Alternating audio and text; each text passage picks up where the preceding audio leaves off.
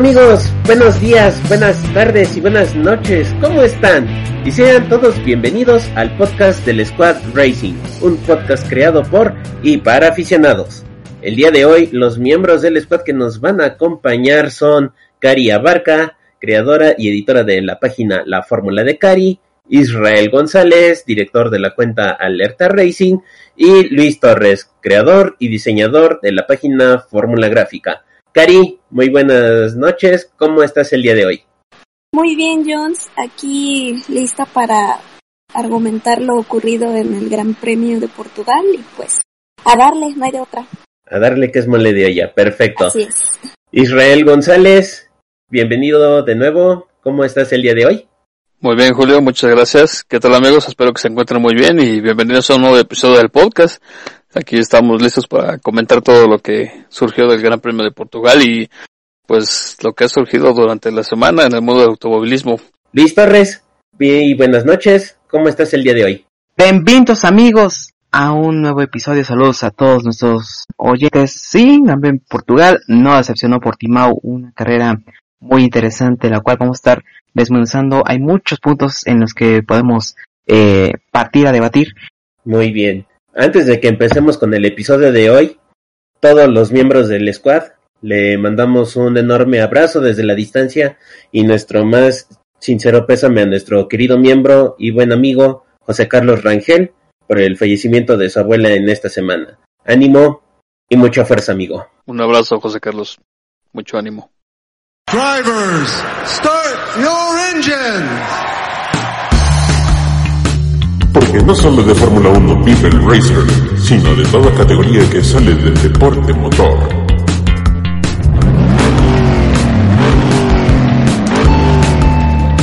Entre ellas, la IndyCar. Y por eso, esto es... Luindy con Luis Torres.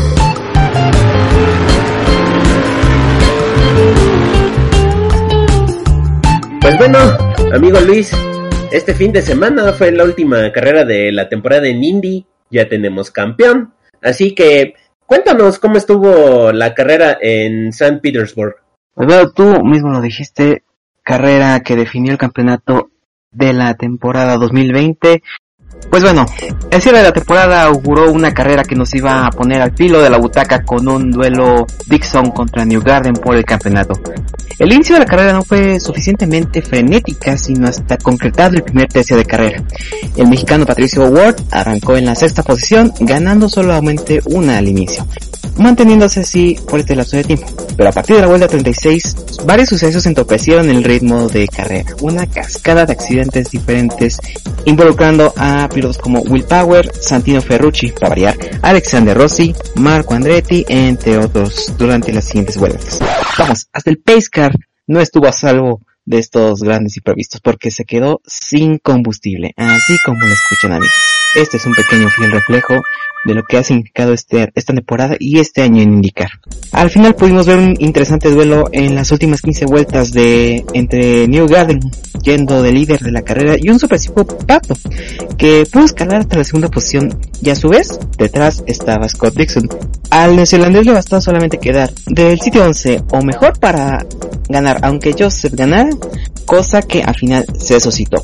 New Garden ganó la última carrera de la Indy, Patricio Ward pudo concluir en la segunda posición su cuarto podio de la temporada y el neozelandés Scott Dixon se convirtió en el flamante exacampeón de la temporada, a solamente 16 puntos de diferencia con Joseph Newgarden.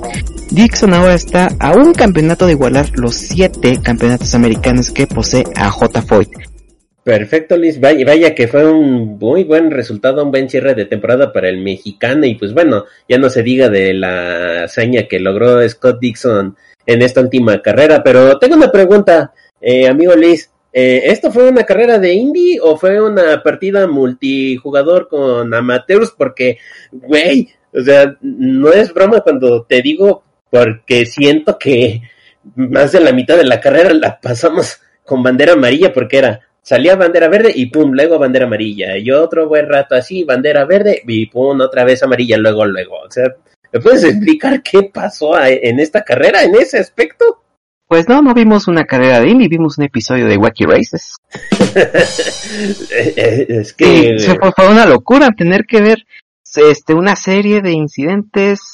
Eh, lo, lo comentabas hace un momento, eh, y yo lo, dije también, Will Power al muro, a Rossi también, Ferrucci, eh, este incidente con, también, que no mencioné en ese momento, el del novato Scott McLaughlin que corrió con el Penske número 3, y pues vaya que, vaya novatada, se tocó con otro novato, el neerlandés Rinus Bekey, quien de hecho se llevó el trofeo del novato del año, pero sí, qué, qué, qué bárbaro, y sobre todo lo de Hinchcliffe. Sí, o sea, primero el trompo y luego se destruyó el, el, el aleón delantero con, al tocarse con Hardy. Lo dije hace un momento, un fiel reflejo de lo que es tanto este año como la propia temporada de indicar.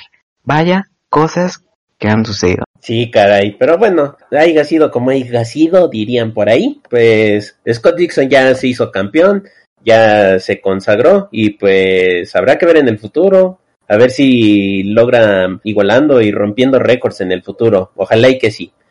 Y ahora sí, vámonos con lo que nos dejó la Fórmula 1 en este Gran Premio de Portugal, cortesía de nuestros miembros Hanna Rodríguez, colaboradora del medio Motorlad, Eduardo Solorio y Alberto Saavedra.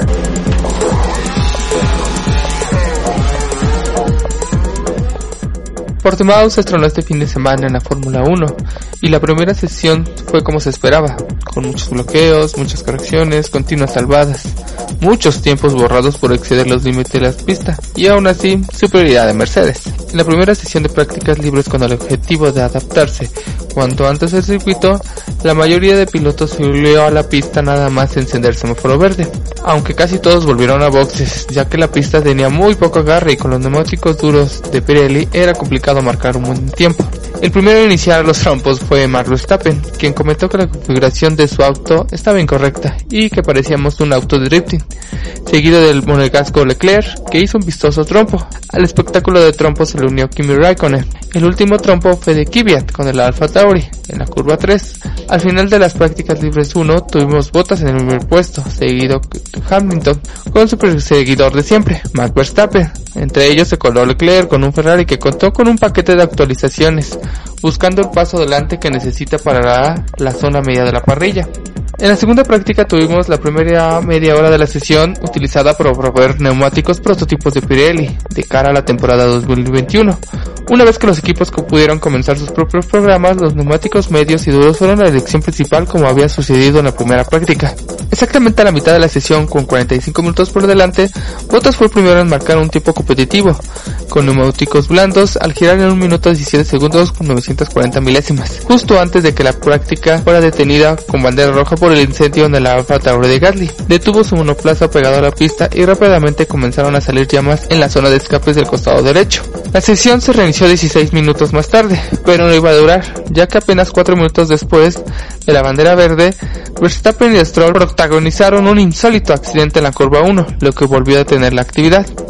El piloto holandés intentó adelantar al canadiense en la primera curva y ambos terminaron haciendo contacto con el Racing Point yendo a la grava, donde quedaría detenido para motivar la segunda bandera roja de la sesión. Dejó solamente 8 minutos en la segunda práctica, donde Bottas se mantuvo al frente, mientras que Lando Norris aprovechó para ubicarse tercero y relegar a Leclerc cuarto.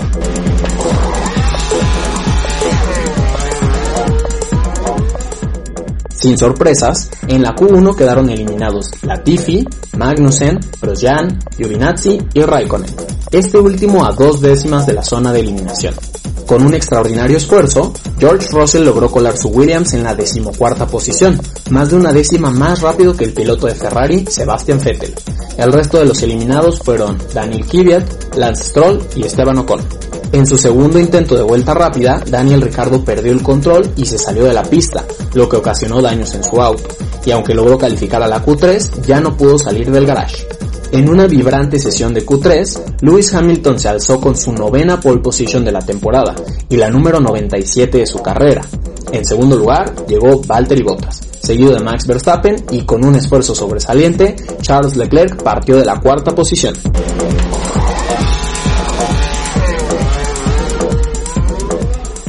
Y así hemos llegado a la doceava fecha de la temporada con el Gran Premio de Portugal. Al momento del inicio de la carrera, en el cielo se observaban un poco de nubes, dándonos un pronóstico de lluvia del 40%. Ya sabemos qué pasa con los pronósticos de lluvia. La primera vuelta de 66 inicia con una largada limpia. Verstappen logra ganar la segunda posición en los primeros metros, mientras que Sergio Pérez adelanta a Leclerc tomando la cuarta posición. Y en este intento por ganar posiciones hay un toque entre Pérez y Verstappen, lo que hace que el piloto mexicano haga un trompo y caiga en la última posición, mientras que Max baja al quinto puesto.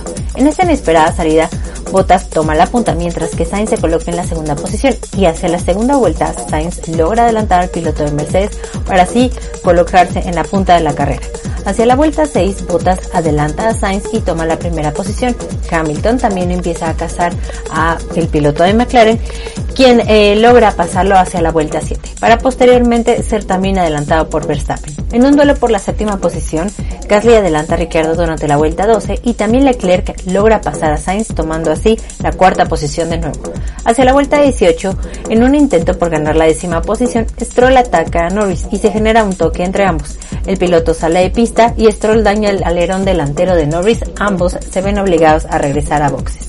Control de carrera inicia investigación por este incidente para posteriormente penalizar a Stroll con 5 segundos. La lucha entre ambos Mercedes por la primera posición se mantiene durante la vuelta 20.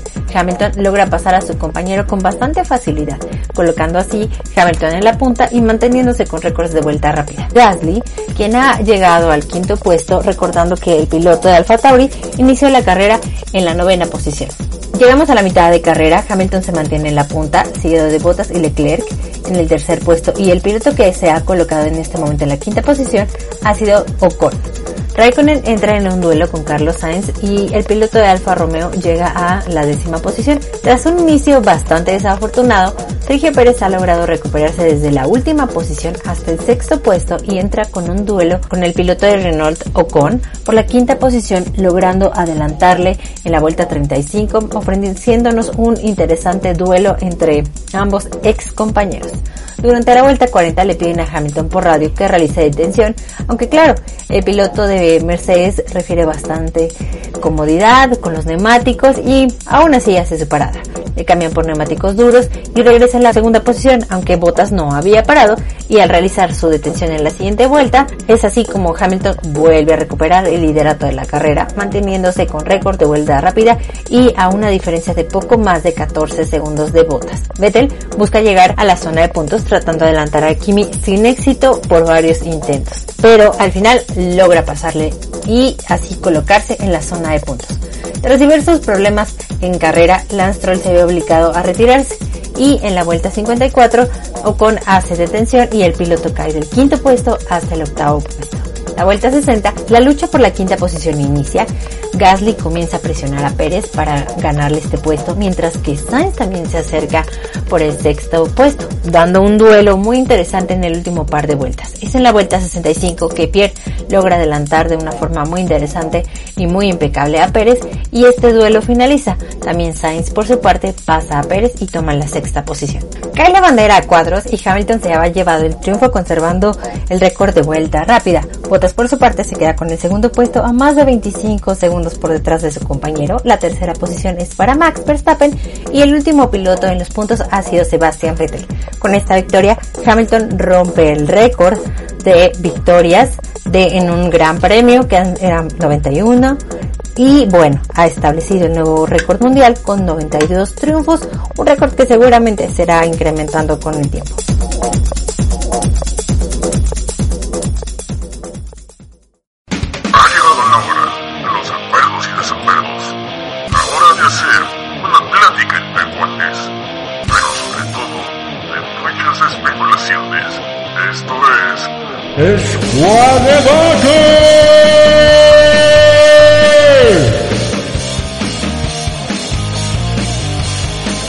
Muchas gracias a Hanna Rodríguez, a Eduardo Solorio y a Alberto Saavedra por traernos este buen resumen.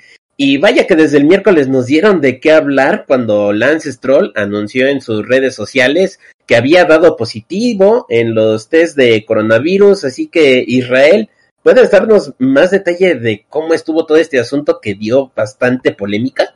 Claro, Julio. Pues el día miércoles Lance Stroll reveló en sus redes que después de haber tenido problemas estomacales en, Alemania, en el Gran Premio de Nürburgring, bueno, en realidad fue el, Gran Premio de Eiffel, y tras haber dado negativo a las pruebas de la FIA, un doctor autorizó a que regresara a su casa el domingo temprano, el día de la carrera. Al llegar a Suiza, su, a su hogar, se hizo una nueva prueba de COVID-19 y resultó ser positiva. También su padre se hizo la misma prueba y también dio positivo. Tras permanecer en aislamiento casi una semana, se practicaron una nueva prueba el lunes 19 que por fin dio negativo y fue entonces cuando decidió hacerlo público a primera hora el miércoles.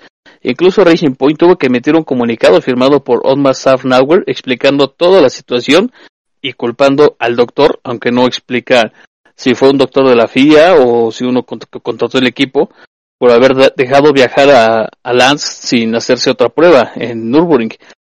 El jueves, varios medios e incluso algún jefe de equipo como Zach Brown de McLaren criticaron fuertemente que ocultaran la información por más de una semana y se presentaran el jueves en Portugal como si nada, pudiendo haber contagiado a alguien más durante el Gran Premio de Eiffel. Personalmente creo que la FIA tiene que poner mano dura porque no es posible que los únicos pilotos que se han contagiado sean del mismo equipo. Y quién sabe si son los únicos con eso de que han ido aumentando los casos por el paddock.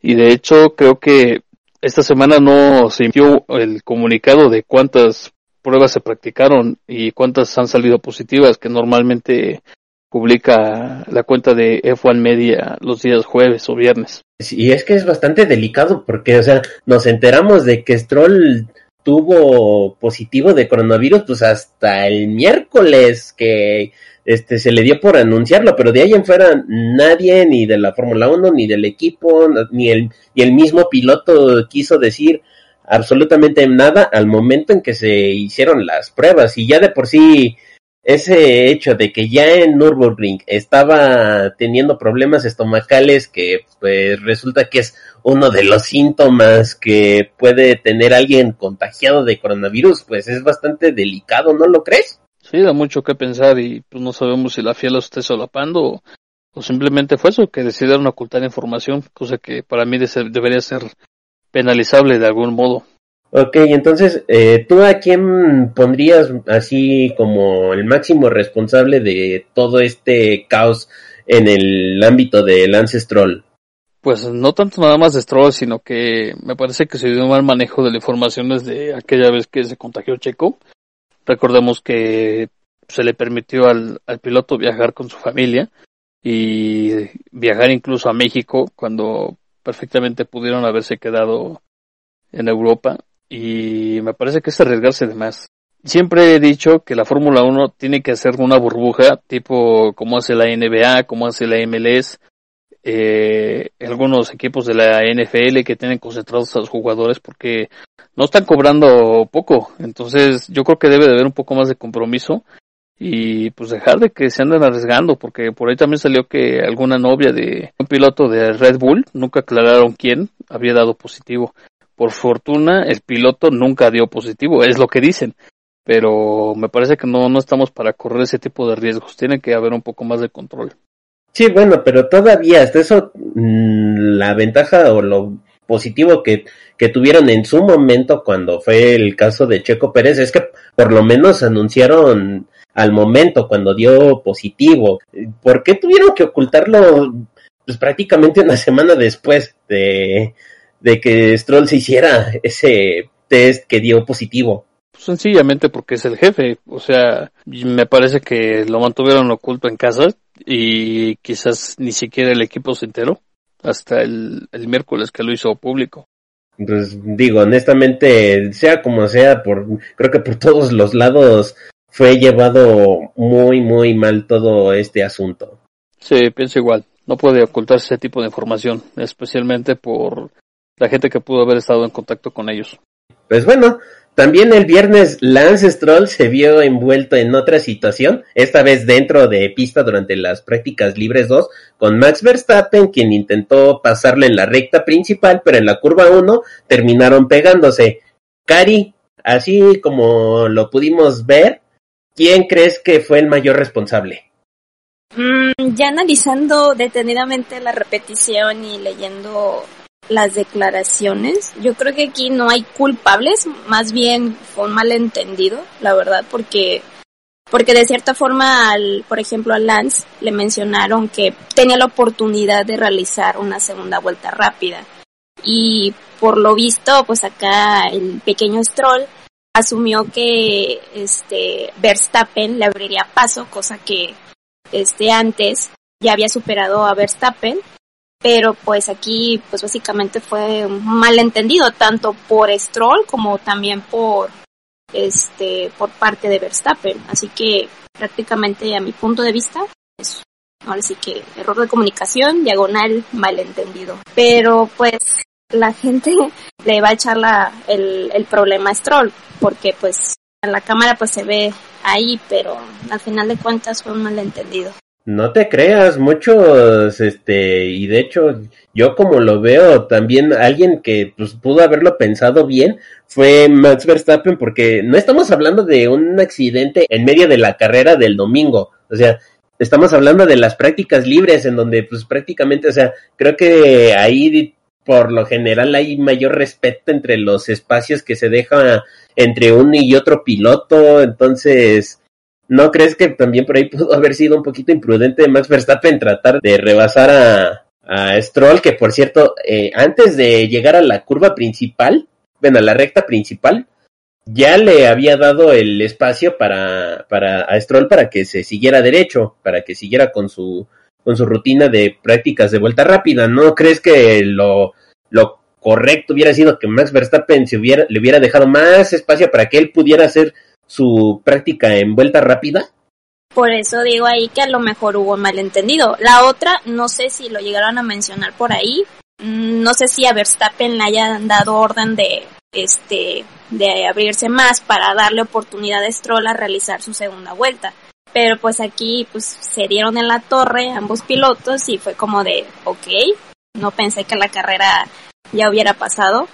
Por eso digo que fue como pudo haber sido un malentendido ahí porque también le pudo le pudieron haber mencionado a Verstappen, no sé si lo mencionaron, pero aquí el detalle es de que a Stroll sí le dieron la orden de intentar otra vuelta, así que fue ahí como que algo pasó ahí, puede ser que a Verstappen no se le dio la orden de abrirle a, a Stroll, por lo que vimos lo que pasó, así que ¿qué pasó? Bueno, por un lado tenemos la declaración por Racing Point, pero acá de por el lado de Verstappen, que pues al parecer no vio a, al piloto, así que ahí, ahí falta una pieza clave.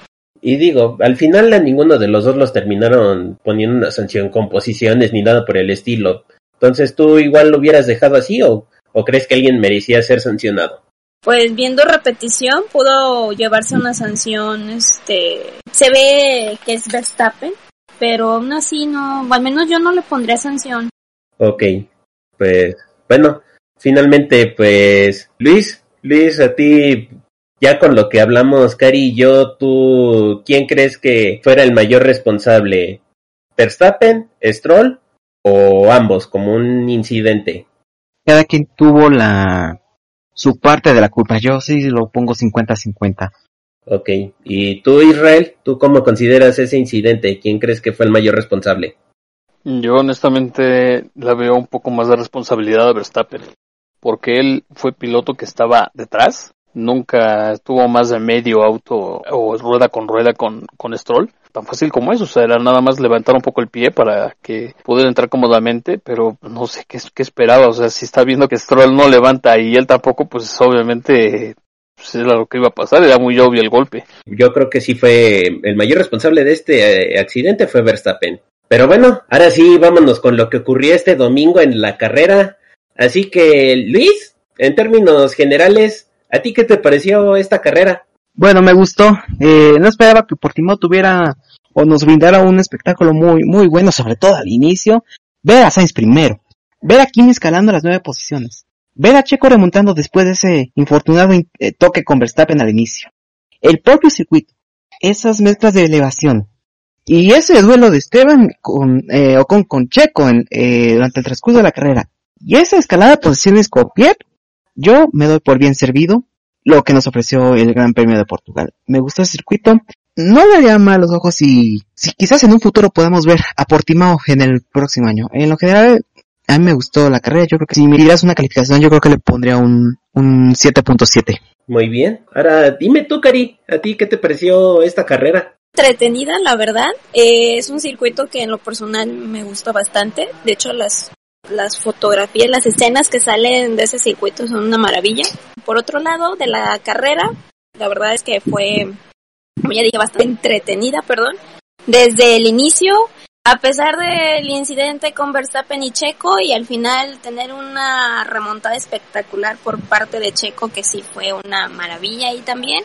Otra cosa a destacar, obviamente Kimi acaparando posiciones de una manera súper limpia, súper, de verdad son mis respetos. Eh, la pelea entre Checo y Ocon, me pongo, me pongo de les aplaudo porque de verdad verlos eh, luchar de manera tan sorprendente y de manera limpia es totalmente de 10 y pues como lo dijo Luis, esperemos que este podamos tener de nueva cuenta a Portimao en el calendario de Fórmula 1 para el otro año o a futuro. Así que de calificación yo le podría dar um, un 8. Ok, me parece perfecto. Pues Israel. Una carrera muy movida de inicio a fin. La arrancada fue una locura con esa llovizna que cayó en la primera vuelta y en general el circuito de Algarve es, es, precioso con esas subidas, bajadas, con las curvas encontradas y pues creo que también vimos muy buenos rebases, muy buenos duelos por ahí con igual especialmente el el Checo Yocon fue fue mi preferido. Yo me quedo con la gran arrancada de Kimi Raikkonen, precisamente aprovechando la cautela de los demás con la llovizna y se le vio como pez en el agua y pasando incluso a los Ferrari y alcanzando a, a Red Bull, se le, llegó, se le llegó a emparejar creo que a Botas por ahí también. Y pues igual, gran actuación de Checo que pese al toque con Verstappen en la, en la primera vuelta logró reponerse y remontar hasta incluso un momento llegó a estar en quinta posición. Al final quedó en séptimo porque pues obviamente no podía aguantar todo el ritmo toda la carrera, pero lo hizo muy bien eh, nos mantuvo bastante entretenidos y me parece que se ubica dentro de las tres mejores carreras de la, de la temporada, me atrevo a decir. Yo sí le pongo 9, fue una, una buena carrera. ¿Va?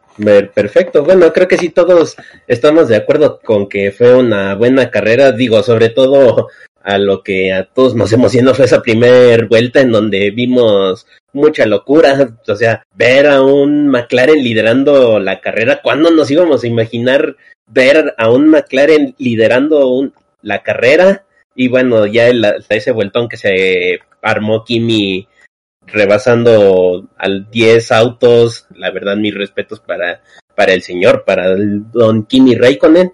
Y sí, definitivamente, la verdad es, es que lo hizo bastante bien Checo, salvando los, los muebles después de ese toque, teniendo ahí bastantes peleas, sobre todo la de, la de Ocon, que como dijo Cari, una pelea bastante limpia, sabiendo cómo, cómo se solían llevar eh, siendo compañeros de equipo en Force India, no me imaginaba que tuvieran una pelea así de, limpia. La verdad estuvo bastante bien, entonces la verdad mis respetos por Checo Pérez. En el Gran Premio se quedó con el premio del piloto del día, que la verdad se lo merece bastante bien, aunque también había varios pilotos que, peleaban por ese puesto, como Kimi Raikkonen, eh, Pierre Gasly también, yo creo que también hizo una muy buena carrera.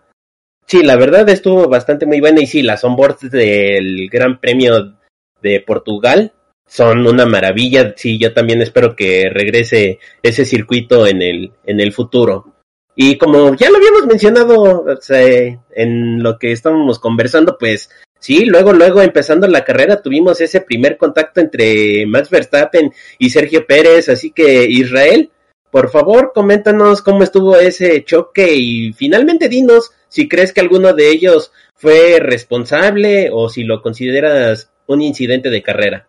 Bueno, sabemos lo duro que se pelean las posiciones en las primeras vueltas y pues lo difícil que es que eh, lleguen a existir sanciones en ellas. Prácticamente, pues solo llega a un, a un piloto infractor cuando el afectado abandona. Eh, personalmente creo que sí hubo bastante culpa de Verstappen por eh, reingresar a la pista de manera eh, tan abrupta, tras haberse ido afuera por ir peleando con botas. Checo trató de, de dejarle al menos eh, la mitad del ancho de la, de la pista para, para que se acomodara al reingresar. Y pues Verstappen obviamente no iba a levantar el pie para, para acomodarse y prefirió ir al toque con, con Pérez. Tuvo suerte porque pues también no pudo haber salido mal su carro, pero sabemos lo resistente que es el, el Red Bull. A Checo pues le afectó tanto que incluso se fue a la última posición y afortunadamente pudo, afortunadamente por él pudo regresar a, a pit para continuar con un nuevo alerón, un nueva, nuevas llantas que le permitieron remontar hasta la quinta posición en algún momento. Finalmente terminó séptimo, pero lo hizo muy bien. Ya sabemos también cómo se maneja la FIA con sus consentidos y lo inconsistente que suele ser sus comisarios con sus decisiones. Y pues quién sabe qué hubiera pasado si hubiera sido al revés, si hubiera sido Checo el que le pegara a Verstappen y hubiera sido el que abandonara. Ok, digo, no quiero ser así súper defensor del diablo, como se diría, pero ¿no crees que también eh, ese movimiento de Verstappen tuvo algo que ver con el sentido de cómo hay que tomar esa trazada porque prácticamente es una es una contracurva que va que va en subida entonces es bastante complicado y además agrégale el factor de que en la arrancada eh, estaba lloviendo ligeramente. Entonces no crees que por ahí la razón por la que Verstappen chocara con Pérez fuera que pues, no tuviera un control al 100% del auto por por ese factor de la lluvia que tuviera la pista ligeramente resbaladiza Quizás se pudo, ser, pudo haber sido un factor, pero eh, es lo mismo. Eh, para evitar eso, bien pudo haber, haber, levantado y esperar a regresar de manera más segura a la pista. Obviamente es Verstappen, no lo iba a hacer, pero yo creo que si lo hubieran puesto unos 5 segundos de sanción para que los pagaran algún pit stop, nadie se hubiera quejado. Ok, pues bueno, ahora Cari, Cari, así en términos concretos, pues tú dime en este incidente con lo que ya hablamos Isra y yo, ¿tú quién crees que haya sido el responsable? ¿Max Verstappen, Sergio Pérez o un incidente de carrera? Incidente de carrera, sin más ni menos. Ok. ¿Y tú, Luis? Sí, coincido, también fue un incidente de carrera. Ok, pues sí, yo también este, este incidente de entre Pérez y Verstappen yo también lo considero incidente de carrera, sobre todo por ese factor que mencioné antes. Más adelante en la vuelta 18 tuvimos otro incidente y como dice el dicho, otra vez la burra al trigo, porque Lance Stroll volvió a tener otro incidente en la curva 1, solo que esta ocasión fue con Lando Norris y es que fue casi igualito al que tuvo con Verstappen el viernes, así que dime Cari, ¿cómo es posible que Stroll tenga tan mala pata en esa curva? Pues tal como lo dijo Norris, pues parece que el niño no aprende, pero en esta ocasión sí digo que la culpa aquí fue del Lance Stroll, ya que pues, o sea, de cierta forma él ya tenía ganada la posición, pero como que, bueno, viendo la repetición, pues sí como que alcanza a cerrarle a un poquito de más a Norris y pues le salió el tiro por la culata. De hecho, este, estaba viendo el onboard de Norris y se me hizo muy eh, gracioso el hecho de que an, el coche no se ve así como muy drástico al momento de que lo toca Stroll. Y al final se ve por detrás obviamente Stroll saliendo de pista trompeando por ahí. Fue como de ok o sea o sea se vio a mí se me hizo muy curioso ese, ese aspecto la verdad. Pero la verdad es que no sé qué trae ahorita en la cabeza el muchacho Stroll porque pues ya otro error para Stroll y es como de pues bueno no sé si eh, no pudo calcular bien que se ve muy evidente que no haya calculado bien ese rebase con Norris así que pues culpa de Stroll aún así. Sí no y además lo que se me hace una curiosidad es que ok Lance Stroll tuvo un, un accidente y ya después de ese accidente pues ya no pudo recuperar el ritmo a comparación de su de su compañero que igual o sea tuvo un tuvo un accidente pero al final supo remontar supo mantener el ritmo. En cambio a Stroll le costó bastante trabajo. Así es. De hecho bueno eh, luego de ese percance él entró a pits no sí sí entró, sí, entró a, a pits verdad a pits, sí. Sí sí entró okay, sí. pero ya pero ya justo después de eso pues no logró recuperar el ritmo. De hecho al final tuvo que abandonar. Sí pero pues me, al final tuvimos un abandono por parte de Stroll. Le salió el, su, su estrategia de que rebas, rebasar al McLaren, pero pues bueno. No sé qué tenga el bebé Stroll en estos momentos. Yo creo que, no sé si, no es por defenderlo ni nada, pero no sé si sea por, la presión que trae el hecho de ser señalado, de que tantas cosas por ahí que salen últimamente sobre los Stroll, que ya ahorita es como de, ok, ¿qué está pasando aquí? Pero pues bueno, al final pues, pues así fueron las cosas. Ok, pues bueno, ahora te pregunto a ti, Isra, en términos muy concretos, en este accidente, ¿tú quién crees que haya sido el responsable? ¿Stroll, Norris o, o crees que fue un incidente de carrera? Stroll 100%. Eh, me parece que no era el lugar para intentar ese rebase. Pudiera esperado a encontrar una recta para pasarlo cómodamente con DRS. Y pues sí, es, es, era obvio. Ok, pues Luis. Definitivamente Stroll, 100%. Sí, en este caso yo también creo que fue la culpa de Stroll. Ahora sí no lo voy a defender como con Verstappen, así que sí, esto fue culpa de, de Stroll, dirían en las redes sociales. Y ya el último caso controversial que tuvimos fue a cuatro vueltas del final cuando Sergio Pérez estaba defendiendo su quinto lugar ante Pierre Gasly, donde los comisarios decidieron darle una reprimenda por hacer una maniobra de defensa peligrosa. Así lo vieron ellos. Luis, ¿tú cómo viste esa maniobra? ¿Estás de acuerdo con que sancionaron a Checo con esa reprimenda? Sigo sin entender por qué hubo razones para, para investigarse. Yo considero que esta fue una, una maniobra eh, completamente de carrera. Estoy viendo eh, y repasando un poco los dos onboards, tanto los de Gasly como el de Checo. A ver, Gasly está aproximando a Checo, pero lo que hace Checo es virarse hacia el lado interno sin hacer un movimiento tan, tan brusco, con tal de defender su posición. Y lo que hace Gasly es también seguir su misma línea, yendo por el interior, pero el auto de pie se encuentra en ese momento eh, ligeramente inestable por la inercia a la que va eh, yendo, queriendo buscar la posición sobre Checo sobre la parte interna. El auto se encuentra muy inestable y hay un punto en el que Pierre estuvo cerca de llevarse a, Checo en la recta. Y lo que hace Gasly es, eh, viendo que no puede tener el interior a su favor, trata de cambiar de línea, pero ya faltando poco menos de 100 metros para llegar a la curva 1. O sea, Pierre trata de cambiar de línea, hacer tratar de buscar un, un, espacio más, pero ya no le queda espacio en la recta principal, este, y se decide reservarse.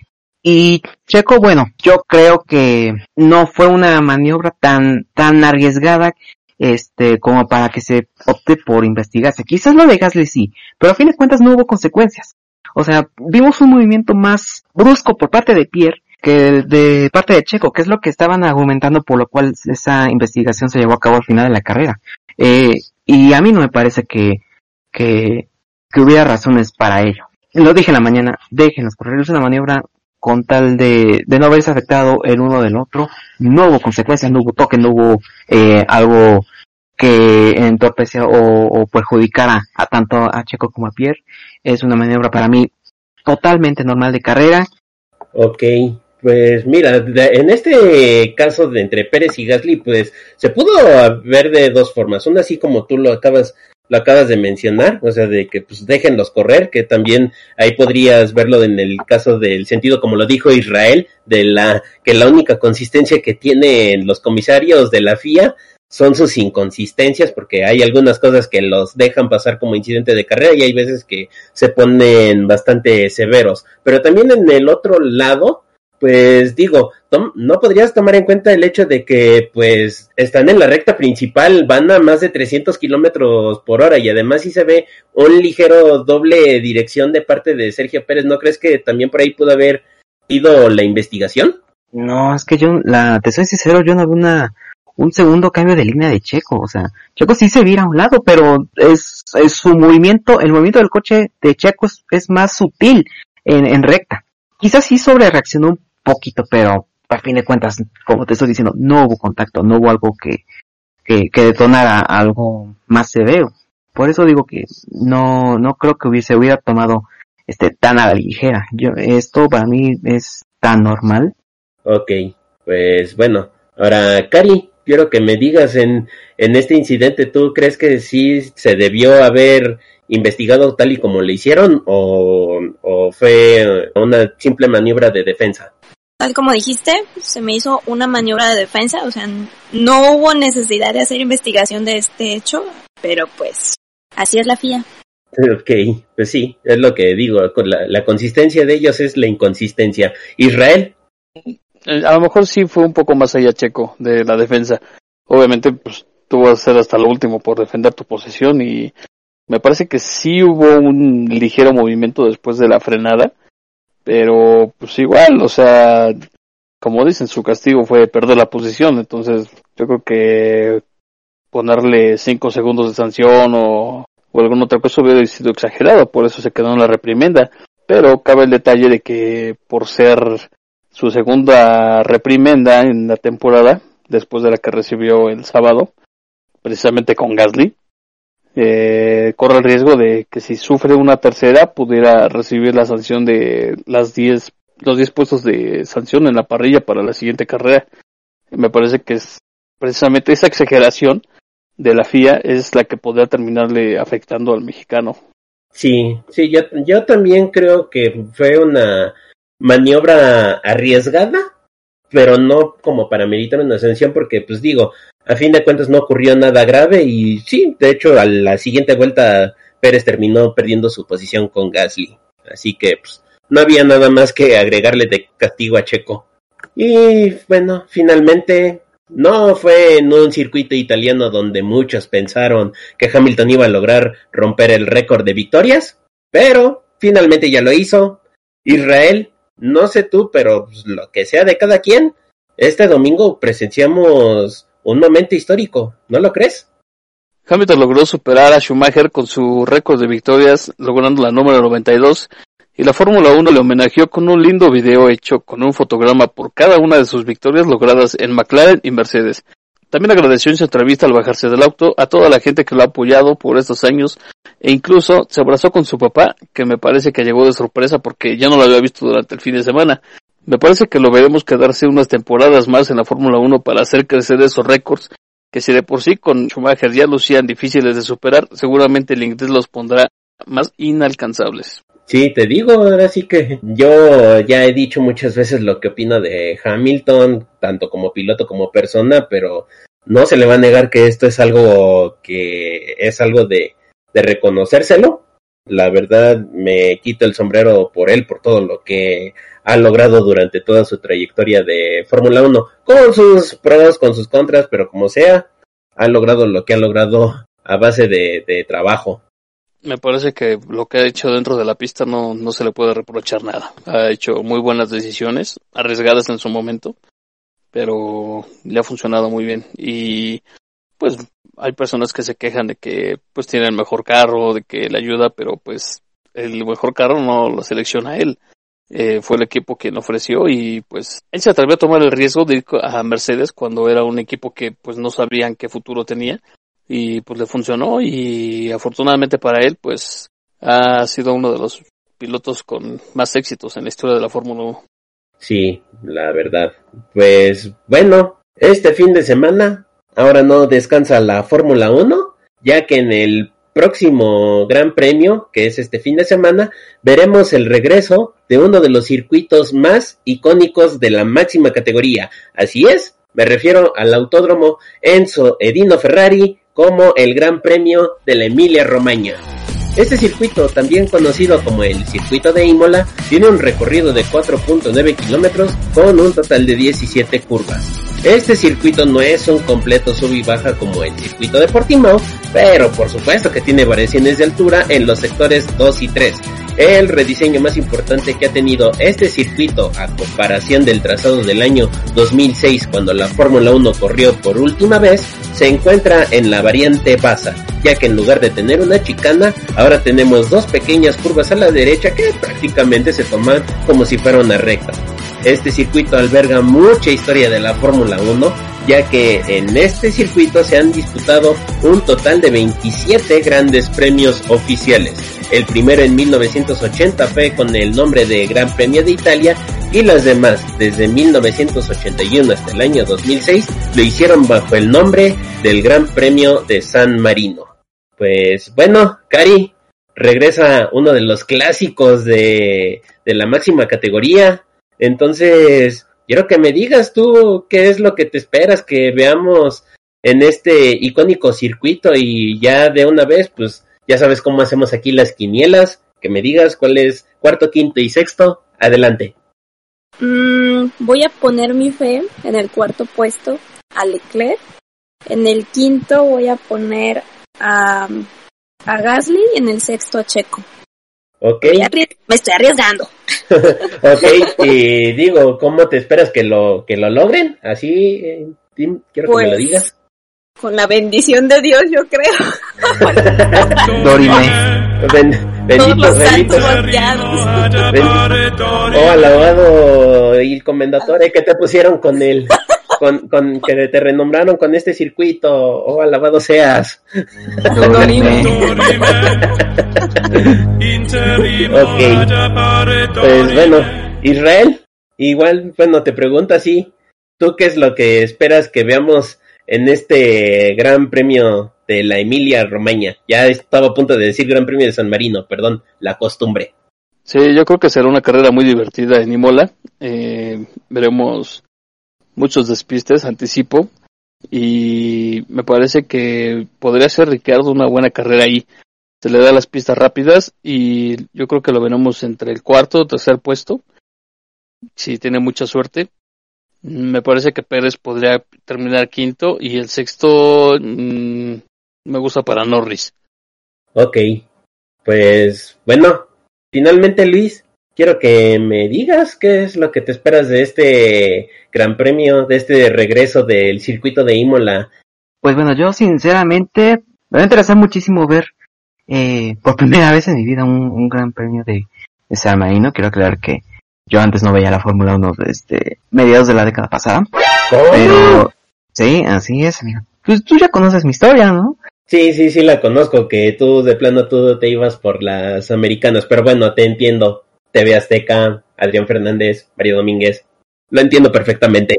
Sí, fui criado por la Chamcar. Pero bueno, me interesará ver cómo se manejará y cómo se llevará eh, a cabo el trasfondo y el guion de esta, de este gran premio que nos va a resultar totalmente nuevo con, ya estando en la era híbrida, 14 años, eh, en 14 años pasan muchísimas cosas y yo espero que para Imola tengamos una carrera igual de frenética, pero espero que, que de frenética lo tenga hasta la última vuelta. Yo quiero que haya un carrerón. Y ahora, cuarto, quinto y sexto. Podría otra vez dar mi, mi fe por Checo para el cuarto lugar, pero igual lo podemos ver en quinto. Pero si me preguntas a esta carrera, igual yo sí lo pongo otra vez en cuarto. Igual puede hacer una muy decente carrera. Quinto lugar, no sé, Leclerc. Leclerc me está convenciendo un poquito más. Yo creo que sí hace un, buen trabajo y saca eh, el 200 o 300% de ese cacharro que muchos le llaman el SFM1000. Pues yo creo que sí lo podemos ver en, en posiciones eh, muy arriba. Y Yo creo que un quinto lugar sería muy meritorio para Leclerc. Y en sexto lugar, quizás Gasly. Optaría por Gasly porque también es un piloto que está mejorando y eh, poco a poco y yo, yo la verdad sí lo postularía en el sexto sitio. Ok, pues mira, yo honestamente lo que yo me espero de esta carrera es que, digo, conociendo un poquito el trazado del circuito, es que suele ser una, bueno, suele dar carreras este, de transición. Digo, igualmente me espero una buena carrera para lo que es el circuito, este icónico circuito. Eh, digo, la gran ventaja de que tenemos ahora es que ya no hay una chicane que recorta bastante la recta principal. Ahora sí va a ser una recta bastante larga en donde seguramente ahí vamos a ver los rebases justo antes de la variante de Tamburello. Pero para como son las curvas que tiene este circuito, yo creo que la clave va a ser tener una buena carga aerodinámica. Digo, tomando en cuenta que en, en estas variantes con la aerodinámica que generan estos autos, las van a tomar bastante rápido.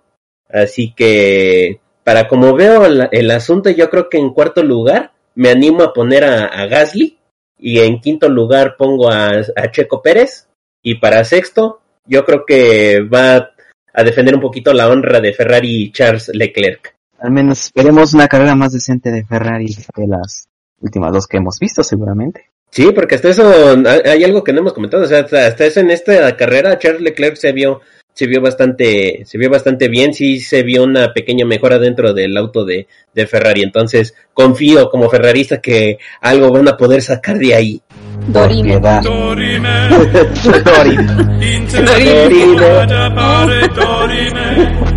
Amén. Pues bueno amigos, eh, muchas gracias a nuestros miembros del squad que nos trajeron lo mejor del fin de semana, a Hanna Rodríguez, a Eduardo Solorio y a Alberto Saavedra, así como a quienes formaron parte de este escuadebate, Cari Abarca, Israel González, Liz Torres, muchas, muchas gracias. Y recuerden que pueden seguir el blog de nuestra querida amiga Cari a través de la página laformuladecari.wordpress.com, así como la fórmula gráfica de nuestro querido amigo Luis a través de Tumblr y Telegram para que puedan descargar sus bonitos wallpapers para el celular, para la tablet, para la computadora, bien bonitos que le quedan. Si quieren estar informados al momento de lo que ocurre en el automovilismo, sigan la buena y confiable cuenta de Twitter arroba alerta racing. Y por último recuerden seguir nuestra cuenta oficial de Twitter arroba squad-racing para que estén al pendiente cuando subamos un nuevo episodio y una que otra noticia del deporte motor. Ahora sí, muchas gracias por habernos escuchado. Yo soy Julio Rodríguez, mejor conocido como la ZDF1 Jones y nos estaremos viendo la próxima semana con el post Gran Premio de Emilia Romagna. Y recuerden, como dice nuestra amiga Cari, tomen agüita. Chao, chao. Muchas gracias por escucharnos y síganse cuidando mucho.